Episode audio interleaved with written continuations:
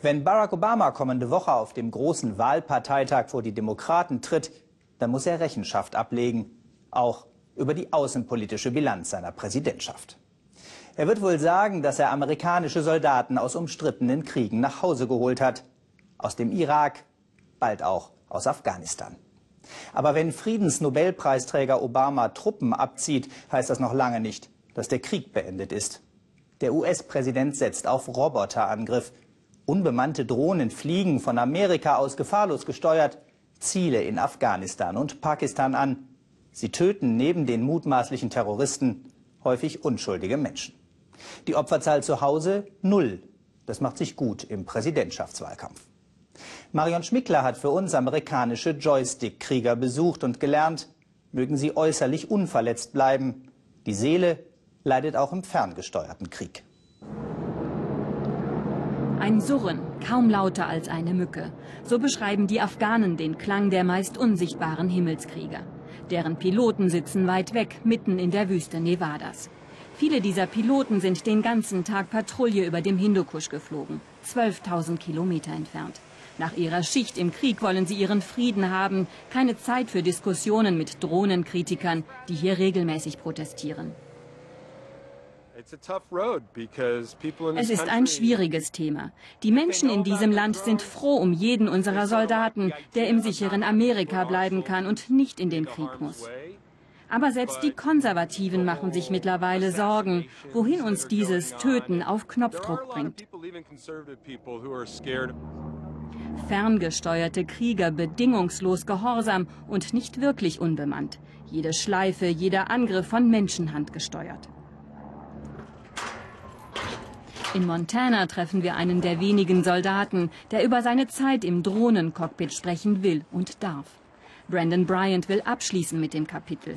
Weg mit den Uniformen, weg mit den Erinnerungen an Missionen, bei denen er den roten Knopf gedrückt hat. Hilflos zugucken musste, wie auch amerikanische Soldaten in die Luft gesprengt wurden. Gleich bei meiner ersten Mission sind meine eigenen Kameraden ums Leben gekommen. Das hat mich völlig verändert. Ich war 19 damals, jung und naiv, wollte die Welt retten und dann dieser Einsatz, bei dem ich niemanden retten konnte.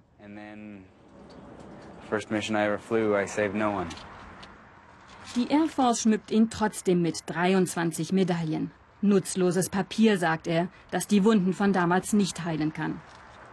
I ich fühlte mich schuldig, dachte, ich müsste herausfinden, wer diese Menschen waren, ihren Eltern erklären, dass ich ein Totalversager bin, nichts tun konnte für ihre Söhne.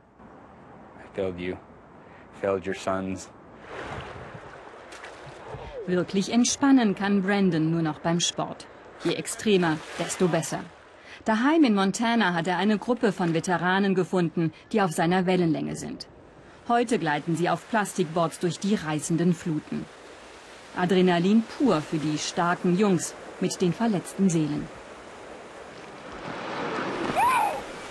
Erst der Kick lässt sie das Kriegstrauma vergessen. Steve Hale glaubt an die heilenden Kräfte des Wassers. Uh, es ist typisch für traumatisierte Menschen, dass sie den Zugang zu ihren Gefühlen verloren haben. Aber hier draußen erleben sie das wieder, zumindest für kurze Zeit. Die Erinnerungen wegstrampeln. Wirksamer als alle Antidepressiva, sagen Hirnforscher. Und oft besser als die starken Jungs auf dem Sofa zu therapieren.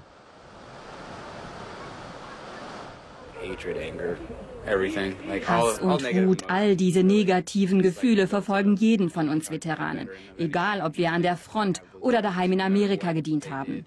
Bei dem einen vielleicht schlimmer als bei dem anderen, aber wir alle haben unsere Dämonen.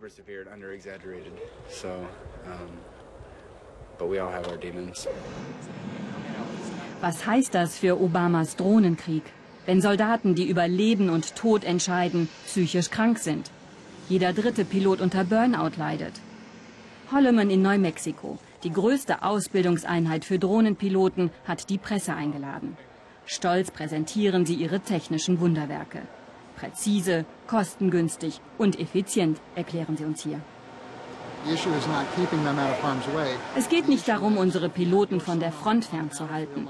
Wenn Sie einen Sohn auf dem Schlachtfeld hätten, was wäre Ihnen dann lieber? Ein Jet, der maximal eine Stunde in der Luft bleiben kann oder eine Maschine, die 20 Stunden am Stück Schutz bietet und nicht landen muss, weil die Piloten zur Toilette müssen oder etwas essen wollen? Amerika ist längst durchgestartet, setzt auf den ferngesteuerten Krieg, der die eigenen Kräfte schonen soll. In diesem Jahr werden zum ersten Mal mehr Drohnen als Jetpiloten ausgebildet. Wer im Drohnenschwadron arbeitet, wird immer wieder Tage erleben, an denen er morgens eine Rakete abfeuert und abends nach Hause fährt zur Familie. Ein bisschen Stress wird sich da nicht vermeiden lassen, aber damit müssen sie zurechtkommen. Zurück in Montana. Brandon will uns ein Video vorführen, eine seiner Missionen. Zeigen, wie schwer das bisschen Stress wiegen kann, wenn man Raketen abfeuert und live miterlebt, was am Boden passiert. Zufällig hatten er und seine Kollegen diese Iraker entdeckt, wie sie eine Rakete auf den US-Stützpunkt abfeuern. Wir richten unseren Ziellaser auf das Autodach und warten, bis die Rakete einschlägt. Man kann sogar sehen, wie der Fahrer rausgeschleudert wird. Wenn du den Auslöser drückst, dann spürst du das im Magen. Ich habe jedes Mal gezittert, beim ersten Mal so stark, dass die Kamera gewackelt hat und ich kaum noch zielen konnte.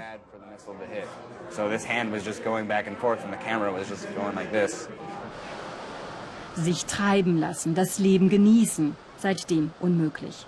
Brandon wird die Bilder der Toten nicht los. Menschen, die er vorher oft monatelang beobachtet hat, zusah, wie sie mit ihren Kindern spielten. Wenn ich könnte, würde ich jeden davor bewahren, das zu sehen, was ich gesehen habe oder was meine Kollegen an der Front erleben mussten. Für jeden Taliban, den eine Drohne tötet, sterben zehn Zivilisten, schätzen Militärexperten. Das schürt Wut in Afghanistan und Angst bei den Piloten. Brandon will jetzt Überlebenstrainer werden, endlich raus aus der schaurigen Welt des Drohnenkriegs. In Deutschland fordert der Generalinspekteur der Luftwaffe jetzt vehement die Anschaffung bewaffneter Drohnen, auch für die Bundeswehr. Wahrscheinlich ist die nur noch eine Frage der Zeit. Mehr Videos finden Sie in der Das Erste Mediathek.